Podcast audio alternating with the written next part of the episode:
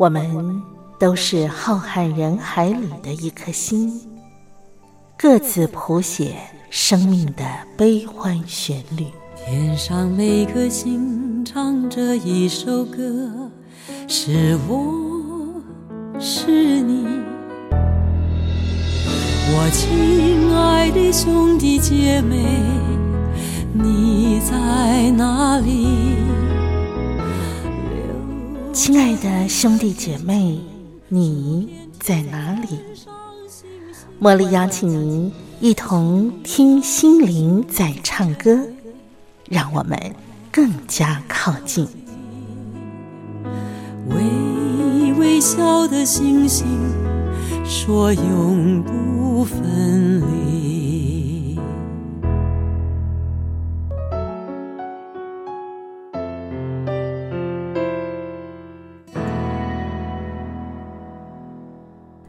听心灵在唱歌的好朋友，我是茉莉，在台北问候您。感谢您和我共度这一个小时的节目时光。今天在节目里呢，我想要来跟听众朋友介绍一位女英雄。呃，现在呢，新冠肺炎的疫情在全球依旧是方兴未艾，而根据医学专家的说法。唯有疫苗才能够终结这场疫情，而新冠疫苗得以在二零二零年问世，这绝对是有赖一位女英雄，她的常年啊用她毕生的精力投注的研究，才得以顺利的让新冠肺炎的疫苗在二零二零年问世。这位女英雄呢，可以说是四十年磨一剑，而且你知道吗？她呢曾经啊多次的被大学解雇，也就是说她在大学里头工作，从事研究工作，但是呢却被大学解雇，还降职减薪啊！这位女科学家，那么她致力研究一种叫做。信使核糖核酸，简称为 mRNA。由于他致力研究这个 mRNA，经过千万次的不懈的实验呢，终于让这个新冠肺炎的疫苗啊，能够在二零二零年成功的问世，也让。新冠肺炎的这个疫情看到了曙光，所以呢，今天茉莉想要在节目里头为您介绍这位女科学家。在二零二零年的十二月十八号的时候呢，莫德纳药厂的新冠肺炎疫苗得到了美国紧急的授权，开打了第一剂。这款疫苗呢，称为。信使核糖核酸啊，简称为 mRNA。这项技术呢，其实它已经深耕了四十年，而且几度呢几乎被放弃。但是，就是因为有一个人的坚持，才得以让它持续下去，最后终至成功。他是谁呢？他叫。卡塔琳·卡林科，卡塔琳·卡林科，她是一九五五年生于匈牙利的一位女科学家。她从小呢就观察当屠夫的爸爸在工作，对于动物器官呢，她很感兴趣。于是呢，就启蒙了她对于生物科学的一种热忱。卡林科他的博士论文是 mRNA 与病毒，并且呢，在匈牙利的塞格德大学，呃，来研究这个 mRNA。当时呢，药厂全都是往基因工程在投钱，所以取得 mRNA 的独门专利，就等于是中到了头奖。可是呢，希望越大，失望也就越大。投的钱越多，撤资也就越快。一九八五年的时候呢，因为呃卡林科他的 mRNA 研究发展呢似乎没什么展望，所以卡林科他就被塞格德大学解聘了。天空这么大，有翅膀怎么会没有地方飞呢？再加上卡林科他的先生也支持他的梦想，于是他们就卖掉了车子，换了一千五百美元。两个人带着小孩来到了美国。卡林科他到费城天普大学继续做研究员，来开发 mRNA 的技术。那么，mRNA 是什么呢？我们身体啊，每一个细胞就好像是一个独立的王国，有卫兵啊，有制造营养的工厂。当病毒进入我们人体的时候呢，卫兵就会来围殴这个病毒，然后在一阵啊这个打杀、消灭病毒之后。这个时候，我们就会啊发炎，或者是产生其他的症状。这个就是免疫系统发挥自我捍卫的作用。而狡猾的病毒呢，像是艾滋病毒，它们就会假扮成友军，藏在特洛伊木马里头，让卫兵认不出来。那病毒渗透进来，就在我们的身体里头骗住、骗吃，还骗细胞工厂帮忙生产这个假友菌。所以，当卫兵发现的时候呢，常常就是来不及的时候了。病毒的数量太多，反而会被病毒围歼，那人就完蛋了。传统的疫苗是怎么进行的呢？就是把敌军的尸体送进了我们人的人体，把没有繁殖能力的病毒当沙包，让免疫系统来练打。等到真的啊有这个病毒啊侵入我们身体的时候呢，那卫兵就会认出来，一涌而上，像打沙包一样的横打猛锤。这个就是利用疫苗来让我们身体产生抗体的一种比喻，而 mRNA 呢，它要传送的不是死的病毒，而是送一个包裹，包裹里头呢是有病毒的一个图档，就是把病毒的 RNA 片段它快递到我们的人体。细胞工厂呢，就照着这个图稿呢，生产类似病毒的蛋白质，而卫兵熟悉了病毒的蛋白质，做出反应，产生抗体。RNA 在完成任务之后呢，就会被细胞自动的消除。那这项技术运用在免疫疗法，通常是用来啊对抗这个癌症。传统的疫苗为了制作完整的蛋白质，加上人体实验，通常要费时好几年。mRNA 呢，制造比较快，假使病毒突变，也可以在很短的时间之内呢，再制造对付病种变毒的疫苗。可是，如何把这个 mRNA 能够打包送进我们的人体，这就面临了。两大难题，第一个是包裹里头的 mRNA 只能够在摄氏负四十度到负八十度的低温存活，所以冷箭的技术是一项挑战。第二个是包裹要能够让人体接受，不会产生免疫的反应而拒收。否则呢，警报大作，一阵乱打，反而还会引起免疫系统的失衡，这个是最大的风险，等于是走到了死胡同。那卡林科他能够做出各种的 mRNA，但是没有送包裹的办法。最后呢，卡林科在天普大学也待不下去了，于是他再转到宾州大学。在一再的失败之下呢，一九九五年，他迎来了人生的低点，团队解散、降职、减薪，连实验室都被收回。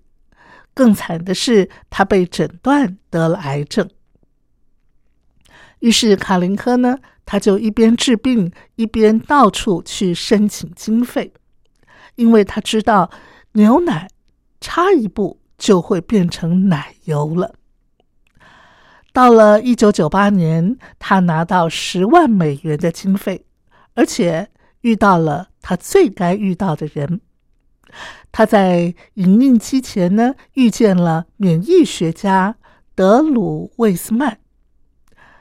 德鲁魏斯曼呢，他刚跳槽到宾州大学，两个人礼貌性的闲聊之后，卡林科说：“我已经能够做出任何一种 mRNA，而且相当的稳定。”听到卡林科这句话呢，魏斯曼教授两眼放光，当下他就邀请卡林科合作。于是，在他们两个合作之下。二零零五年得到了突破，只要对 RNA 的 U 键进行修改，信使就能够骗过卫兵，包裹就能够送入到我们人体的细胞，而不会打乱免疫系统。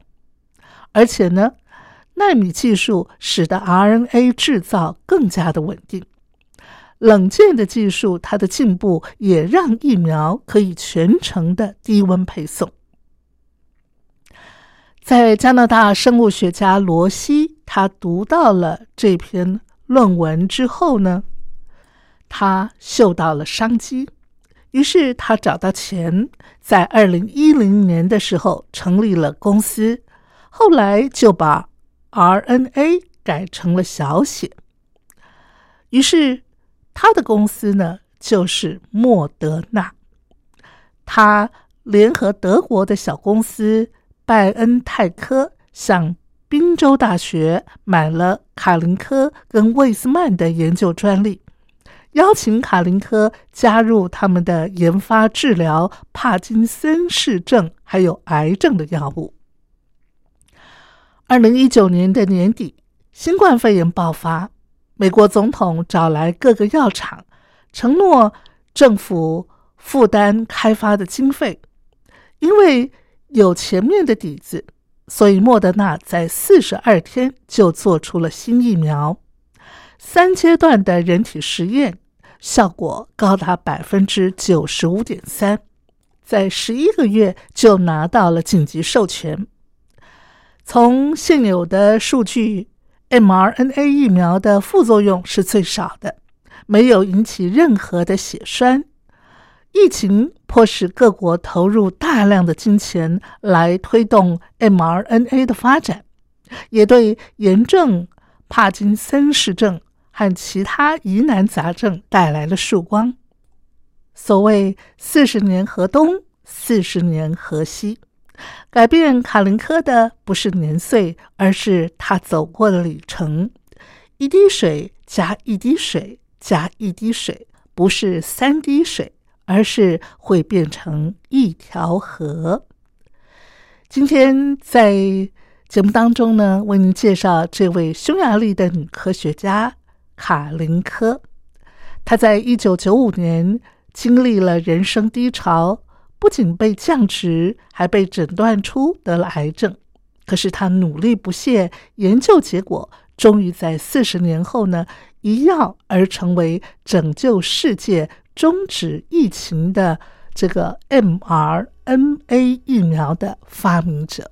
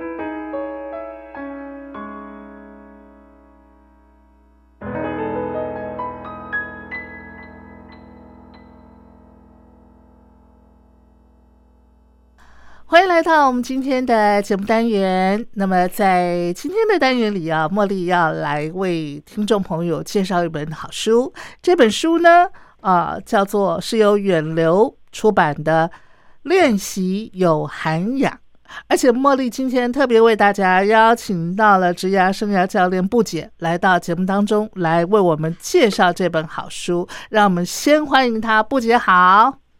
Hello，茉莉你好，还有各位听众你们好，我是布姐。是布姐，我想啊，呃，首先我们要先请您啊来为听众朋友介绍啊《练习有涵养》这本书的作者。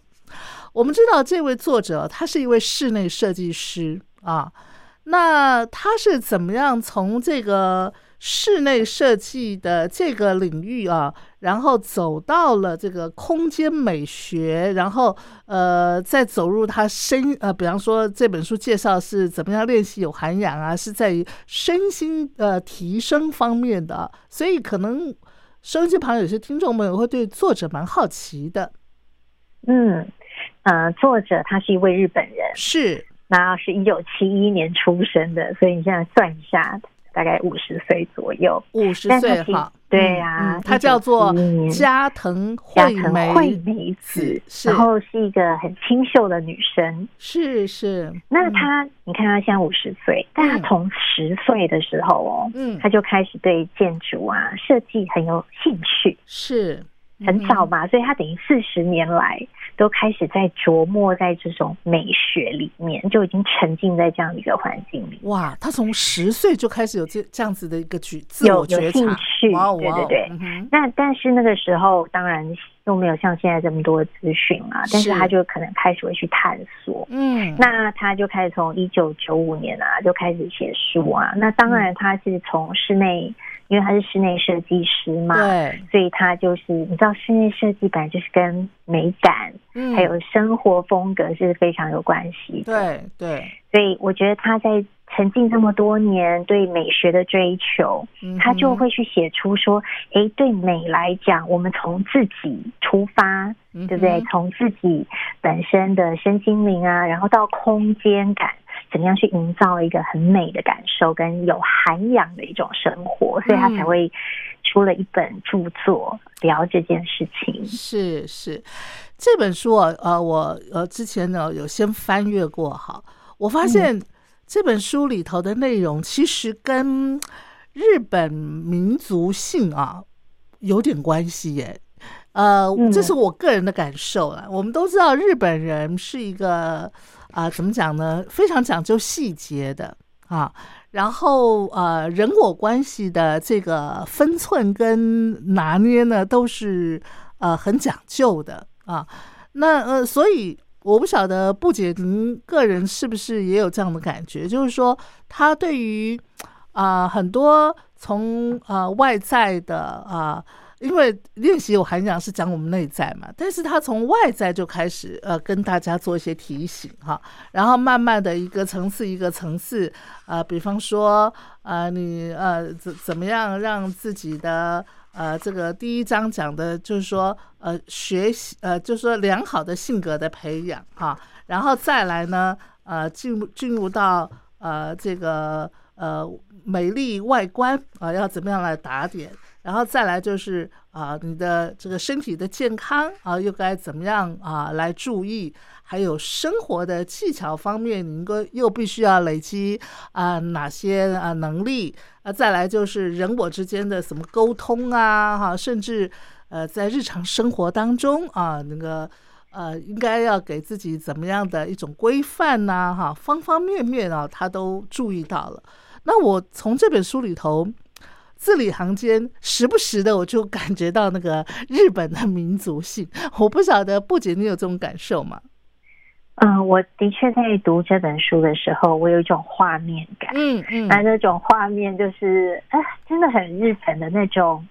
很讲究的感觉。是哈，你刚刚讲到细节嘛，其实细节就是一种讲究，嗯，然后你就可以感觉到他们的态度，是。那你刚刚讲生活规范呐，其实这个就是一种态度，对，他很自律，对不对？譬如说他在讲沟通的时候，是他的他感觉在连字面上，他要怎么样去说话，嗯他要用什么话来说，对，然后他的表情要怎么做，是你都感觉是很到位、很很讲究细节的。真的，但是也许魔鬼就在细节里面嘛，所以他可能在方方面面，从说话啊、表情啊、衣服啊、吃饭啊，嗯然后身身材啊，嗯就是才能有办法形塑成一种很有涵养的样子。哦好，所以他不会只有去讲究某一块，而是一个很整体的一种感受。是是，嗯那。我个人是觉得涵养不是一蹴可及的，也不是说啊，这个三两天，或是我看完一本书啊，基本上我的涵养就到位了哈。涵养是需要一个人不断的在他的生命经验当中，然后一点一点、一点一点，慢慢的累积出来啊，我们感受到他的涵养哈。那不仅，您觉得呃这本书啊，提供给您的一个呃感受最深刻的地方哈，在哪里啊？我先讲整体的感受好了，嗯，因为这本书你从封面开始看，你有没有觉得一种很舒心的感觉？对，我它的那个照片，我就觉得非常的日本风，日式风格，它很，极简，就是说简，单，颜色也是很舒服嘛。对它的颜色就是很很平和宁静的感觉，对不对？对，然后嗯它是一个优雅大人的生活提案，是给了是，两百多两百零一则的生活提没错，没错，没错。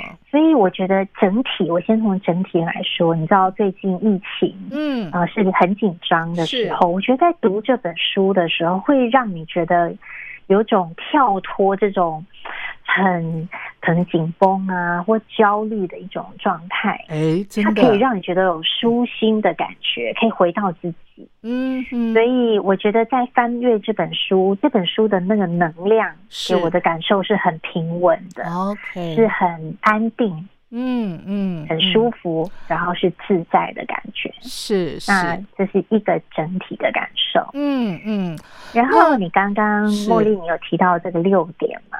这对，六个就是他在书中会聊到的六个大方面。那那个六个大方面就会聊到他两百零一则的生活提案。嗯嗯，那我，觉得就是整体的感受就是，哎，你是从自己出发，譬如说从自己的心态呀、嗯哼，从对不对？他就会讲到性格嘛，对，然后然后还有纪律也算是一种自己的行为，对不是对？是，可是你看，就从嘴巴说出来的话，它就是一种嗯沟通，没错，然后穿出来的衣服，它是不是就是一种美？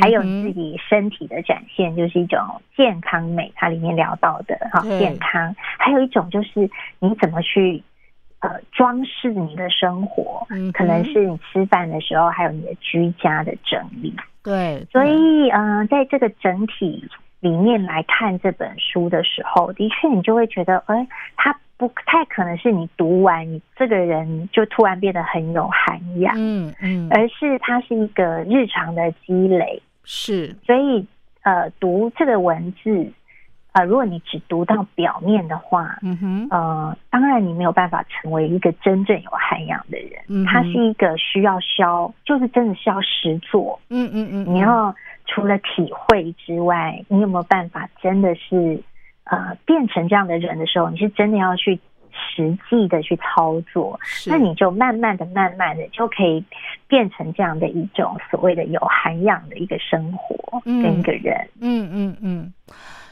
好，那接下来啊，我就要请布姐啊，为我们所有听众朋友啊，呃，比较呃深入的来介绍这本书好了。这本书呢，它一共有六个篇章嘛，哈，嗯，我想请布姐，你能不能依序的啊、呃从这六个篇章里头啊，每一个篇章您选出一个您个人感觉到最有感的啊、一个，哎，就它基本上就是让我感受到，对，这样子就可以提升涵养的一种方法，来跟大家分享，好不好？好。呃，我们从第一第一章开始，第一章是从性格，性格，那嗯其实性格里面，他当然就聊到了很多个，但我想说，我今天比较想聊针对疫情下，我们因为很多人就开始在家里工作嘛，然后当你的角色很多，又是妈妈，然后又是要在，又是一个员工，然后又是人家的老婆，然后又要煮饭，又要工作，这种很繁繁忙的时候，你在这个性格上面，你可以做哪些事情？嗯哼。那我想挑一个叫做面对境遇变化的时候，你要泰然处之。哦，是。嗯嗯，那当然，在这个文章里面是，他是聊说，其实每一个人他都有可能在我们的生活经验中会遭逢所谓的大变化。嗯，可能尤其是从好的状态变到不好的状态的时候。嗯，那当然也有可能是从不好的状态变成好。那不好的状态变成好，那当然大家就会很开心。嗯哼，不会有那种很囧的状况。但是如果你从好变成不好，嗯。你大部分人会怎么样？会不会很慌乱？当然，嗯嗯，对。然后慌乱的时候，可能就会口出恶言啊，或是你的身体也会开始变得紧绷啊，然后焦虑、睡不着。那他在里面是讲说，其实如果今天我们在很好的境那个状态之下，你要展现的大气或落落大方是一件。相对简单的事情，没错。但是如果说你突然就开始生病啊，或是家里有一些遭遇，可能有一些人破产，或是呃离婚，那你在这样的时候，你怎么样去冷静，去应变？嗯，所以这个时候就可以去展现你自己真正的那个样貌。嗯，所以他他给大家一些解法，就是说你这个时候要先冷静，嗯，而且你平常就要先做好心理建设，嗯，因为。你很可能会因为你的遭遇，你的呃态度就会变成很大变化，然后影响到你自己的心情，对，然后影响到你的行动，所以我们应该要泰然处之。嗯哼，譬如说，我们怎么样去看一下他对我们的眼光，或者是像如果人家讲一些你不喜欢的话，你要怎么去应对？嗯，所以这个平常我们就要去练习，等到那个时时候到的时候，你比较有办法去承受，然后可以泰然处之。嗯嗯，不过说句老实话了啊。真的面临到变局的时候，要泰然处之啊！这真的就是考验到每个人的基本功，哎，对不对？我们平常呃，这个嘴巴上说，对我们碰到这个变局的时候，或者大难临头的时候，我们大家啊要学习泰然处之。可是，一旦我们真的面临到那个状况的时候，甚至我们自己的一个身心都啊备受煎熬的时候，那个时候真的就是考验每个。个人的基本功了，对不对？是，然后我觉得有时候这个就是一个放大镜。嗯啊，你在小事的时候，你的个性的的那个样子不一定看得出来，但是一旦事情发生，不管是大好或大坏的时候，嗯，你的性格就会被放大。嗯哼，没错，没错。所以，嗯，我觉得这个就很像回到。呃，我学过的那个正念吧，就是你要怎么去觉察到你自己的情绪，因为我觉得人一定会有情绪，就像你刚刚讲的，遭遇到大变化，你不太可能没有情绪，是。但我们到底是被情绪拉着走，还是我们可以去？呃，去觉察它，然后去理解它，然后还是活在那个安然，就是刚刚讲的泰然处之。这个是我觉得就是要真的去练习，但是不要被情绪控制，因为有时候被控制了，反而说出一些不该说的话，或是做出不不理智的行为的时候，你之后等到你清醒，你会有点后悔自己做过那些事情或说过那些话语。没错，所以要觉察。嗯嗯嗯。那我觉得还有一点就是说，当我真的觉得我困在那个情绪里，或者是说我现在呃理不出头绪，或者是有很大的一个内心的一个翻腾脚伏的时候，呃，我我觉得呃让自己呃静静独处，倒不失为一个可以让自己慢慢静下来的一个方式哈。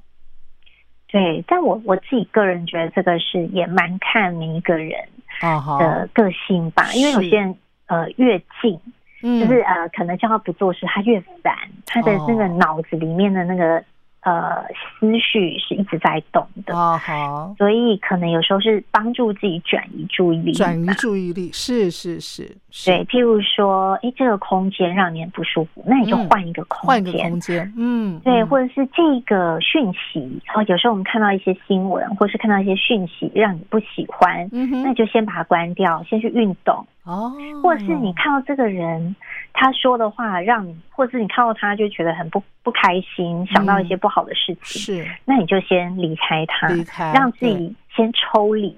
是是，哇，我觉得不姐您这些的建议都非常的具体，而且非常非常的实用啊。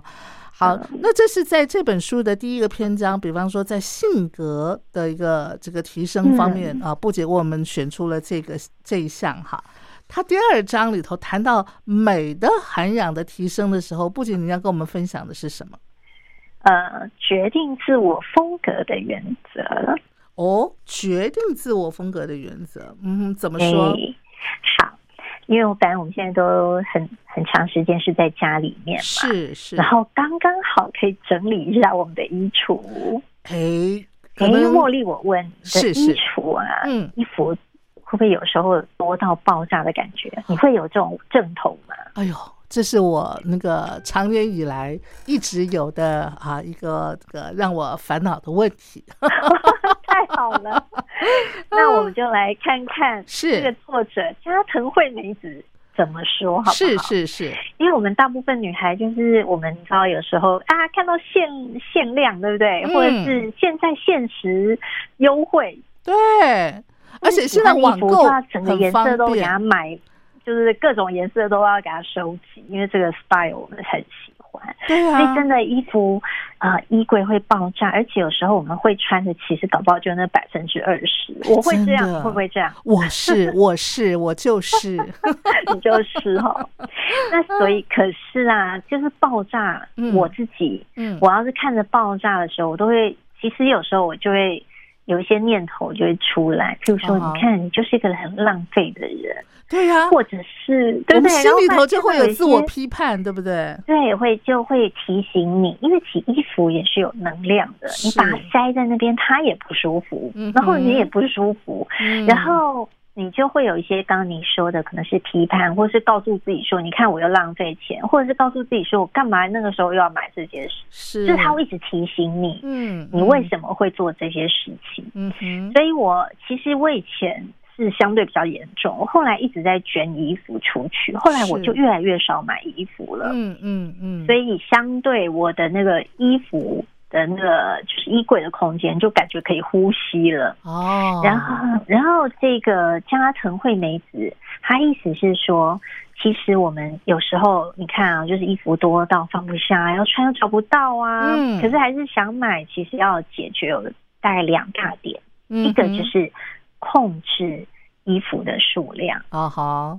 茉莉，你们听过一种说法，就是反正你要是要买两件衣服，你必须先把那两件衣服给，就是给处理掉。就说你必须要先把这些衣服不能再更多啊，你必须要先把你呃原有衣柜里头的两件衣服处理掉，你再去买新的两件，是这个意思吗？对，就是控制它这个整体的数数量哦。对所以你就会每次就会再多想一点嘛，因为你可能。无法抛弃，没错，本来的衣服，那你就想说，那干脆就不要再买，哦，对不对？我的想法，我的想法一直都是说，哎，这个正好可以配我哪一件，或者是说，哎，这个 style 我好像好好像还缺少，然后我也没有想说我要淘汰什么，所以那个衣橱啊，就慢慢越来越多，越来越多这样子。对我以前也会想说，哎，这种风格我没试过，我要把脸试试看。嗯就发现这个风格为什么我以前不穿，的确是有原因，是因为它真的不适合我。是是是，嗯，所以这个就聊到他讲的第二点。哦哈，那他的第二点就是我们要决定好自己的风格的原则。是是，好，譬如说，嘿，是，譬如说。譬如说颜色啊、款式啊，这个就是你要自己去了解自己。OK，好，那我们聊到这儿呢，来，我们听一段音乐啊，音乐过后，我们再继续的请布姐来为我们分享这本书《练习有涵养》。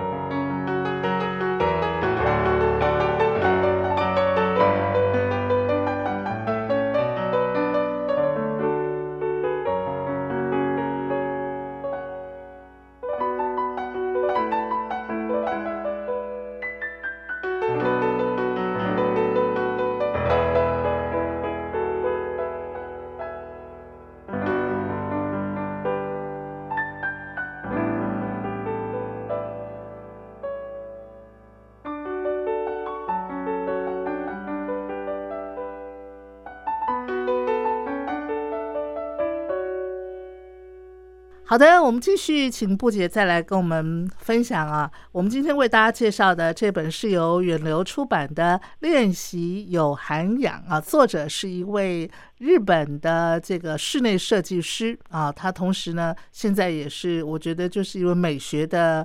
啊，这个达人了了哈，加藤惠美子哈。那我们刚才呢介绍了这本书，一共有六个篇章啊啊。布姐刚才我们分享了前面两个篇章啊，呃，他提出其中的他个个人可能比较有感的，跟听众朋友分享。第三章他讲的是提升健康美的涵养。那在第三章的篇章里头，布姐你要跟我们分享的是什么？我想分享第八十三个是提案，嗯，养成保养身体的习惯。哦，这个可能很多人有这个认知，但是不见得能够落实的做到，甚至有些人呃，可能想都没想到哈。是。就是我们每个人都会说，呃，身体很重要啊，对不对？嗯。但是知道到做到，就是像像地球到木星这么远的距离。是，嗯。尤其最近，因为大部分人都会居家工作，我身边有非常多朋友都说，哦，因为就变得更少走路了，然后就整天坐在电脑前面，嗯，所以就更容易，你知道腰酸背痛。哎，真的耶。嗯。那。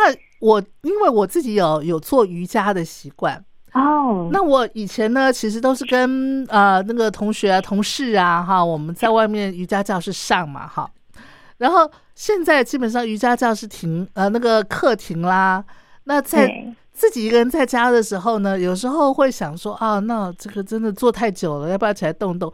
可是哈，因为没有同学或者同事大家一起做的那个 push 的力量就会。降低很多这样子，是的，没错，太懒了，自己所以呢，我为为什么想说来敲这一这一个提案？嗯，就刚好借由你的这个节目来跟大家分享，说我们还是要注意一下。对，所以它里面当然有教大家很多啊，譬如说你要有意识的动动手指啊，然后转转肩膀跟按摩头皮。哎。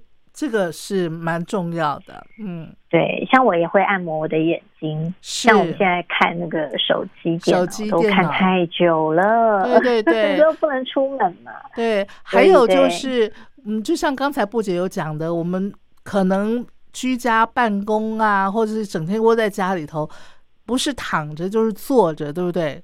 那可能有些妈妈比较辛苦一点了，她要起来做家事啊，哈，或者是打理三餐呢。那其他人基本上呢，啊，不是躺着就坐着。那建议你还是要活动活动啊，做一些这个身体的一些柔软操啊什么的。没错，而且你看哦，因为我们现在每个人都在讲免疫力一定要提高嘛，是。那免疫力其中一个也是跟精神层面还有身体层面有关。嗯，没错，没错。嗯，所以我们还是要动一动。好，那第四章呢？他提到的就是提升生活技巧的涵养。那这一篇里头，不姐你要跟我们分享的是什么？我想分享第一百零二个提案，就是以餐桌的布置来培养美感的意识。哦，你为什么特别会以餐桌的这个角落为主呢？我我呃特别让你有感呢？好，因为我刚刚有讲到，其实现在因为很多的啊妈妈们孩子在家里就啊，你知道就会煮三餐，嗯，所以很多的妈妈都是在哀嚎，觉得很辛苦。是，那我自己也是必须要去。准备三餐给家人吃的人，但是我一直都会去做一件事，就是我会去布置我的餐桌，让这件事好像还是是一回事的那种感觉。嗯嗯嗯。像我今天我给我孩子的那个餐点，就是我都会去排列，嗯，然后会有不同的颜色，是，然后让他觉得吃的也很开心。对，就不会让它是好像变成一种很普通的日常，变成一种压力的感觉。所以当你去布置它的时候，你会觉得它好像还是一种在玩乐，或是一种艺术品。是，在吃起来就觉得特别的有味道。哇哦，那我觉得当你的孩子真的蛮幸福的，他们那个常常可以看到妈妈的创意哈。嗯，就是我觉得这个就是不会花你很多的时间，是是，但是你就多摆一些，然后放个音乐，啊，像那个作者他就讲啊，其实你在用餐的时候，可以有一些柔和的灯光啊，跟音乐啊，就会让心情变得比较好。是，嗯，而且你知道这个餐桌的布置就可以增加食欲。哎，对对，没错。嗯，好，大家可以参考。是，再来我们看这本书的第五个篇章啊，它是提升沟通技巧的涵养。那在这一篇里头，你要跟我们分享的是哪里？我想分享第一百三十五个提案，就是比起说话，倾听更重要。哎，这个基本上我觉得它就是沟通的一个最重要的关键，对不对？嗯，就是要去听人家到底想讲什么。是是，嗯，所以他要提醒啊，先哦，就是第一个，先不要在对方说到一半的时候插嘴呀，然后要去观察他。因为观察的表情啊、动作啊、话语啊、心情，这样你才会知道说，诶，那他到底想讲什么？是是，嗯嗯，好，那我们来到第六篇章了哈，这是这本书的最后一章。最后一章呢，它呃，重点是提升生活规范的涵养。那不姐，你要跟我们分享的是什么？好，我要分享。第一百七十四个提案就是正式工作，嗯，才会让人觉得忙碌。然后听这个，你可能不知道他在讲什么。嗯，他的意思是说，我们很多时候感觉忙碌，是因为不知道从哪里开始做起。所以他第一件事哦，就是先说不要使用“忙碌”这个词汇哦。不要跟别人说我很忙，是不是？对，因为这个感觉就是又在加深你这个人很很很烦躁的那种感觉。嗯哼，哦，嗯。然后第二个呢，就是你先把那个所有想要做的事项先会整记录下来。嗯嗯嗯，就是你先列出一张那个代办清单，对，代办清单，然后每做完一个划掉。哎，然后呢，那个会变成一种能量。对呀，会无形当中会让你有一种成就感，对不对？对，就又完成了，对对对对，然后再刷一个。是是是，嗯哼。对，然后他是说，然后你在工作的时候就要开始告诉告诉自己，就下达一个命令，说开始。嗯嗯嗯嗯，有一种仪式感的感觉。哦，好，对啊，我也常常觉得在日常生活当中哦，其实仪式感很重要。哎，还有在。家人之间的相处，其实有时候我觉得仪式感也是非常重要的，哈。对，嗯，像我们刚刚在吃饭那种是一种仪式感。然后他是说，在工作的时候也可以有仪式感，嗯，譬如说你一早就开始打开窗户啊，感觉风有流动啊，是，然后想象一下那种美好的心情，然后再开始工作。嗯哼，嗯哼，嗯。好，刚才啊，布姐跟我们分享的就是这本书啊，它一共有六个篇章里头的啊一些啊，布姐特别提出来啊，跟听众朋友来分享的啊一些内容哈。那其实这整本书呢，有很多地方啊，呃，如果你仔细看的话呢，它都是生活上啊，虽然是一些细节。但是如果你真的落实去做的话，其实呃会对你的生活啊，还有就是对你的涵养呢，起到一个非常大的影响力哦，哈。最后啊，我想请布姐也来跟我们啊，为这本书来做一个总结，好不好？来聊一聊您个人啊，有没有什么样的一个心得或者是收获？好。呃，因为我觉得在疫情的时候很需要这本书，是就是可以安定自己的内心。嗯嗯，那我会推荐怎么读这本书哦？是因为呃，我觉得在早上起来，我们刚刚有聊到仪式感嘛，没错。所以我觉得早上起来啊，你可以帮自己弄一杯温水啊，或是弄个喜欢的咖啡，然后我会觉得你可以拿起一本这本书，是，然后就开始在。刚刚我们讲的六个篇章，各选一个，给自己一个提醒。是，当你就因为它的每一篇其实都不长嘛，嗯嗯，大概就一页，所以你就是每一个章节挑一篇来读，然后告诉自己说：“哦，好，我今天提醒我自己这六个方面，我可以怎么去做？”嗯哼哼哼哼，然后写下来，然后就开始了一整天的一个呃旅程。哇，感觉上。好好好，有那个活力，好有元气的感觉哈。对，就是一开始，然后有一个有一本书给你这样一个提醒，是，那我就觉得可以开启一个美好的一天，让今天每一天都很有涵养，然后都可以去练习。真的，真的，让你每一天呢，都从一个这个怎么讲，很知性的这样子一个氛围当中出发啊。那同时呢，这些知性的氛围里头，又会告诉你啊，你可以怎么样来呃落实。切实的去呃，这个让你的呃内在的涵养提升啊，这真的是很棒的。嗯嗯，好，非常感谢布姐啊，今天呢在我们的单元里头跟我们介绍了由远流出版的这本啊练习有涵养啊，作者呢是一位日本的呃室内设计师啊，也是一位美学家加藤惠美子啊，好。听众朋友，如果您对于怎么样提升自己的涵养，但是不晓得该怎么样去做的话呢？也许这本书，哎，它就是你的宝典哦。今天非常感谢布姐，非常谢谢您来到我们的节目当中，为我们介绍这本书，谢谢，也谢谢茉莉的邀约，也谢谢各位听众。好，谢谢您，拜拜。好，拜拜。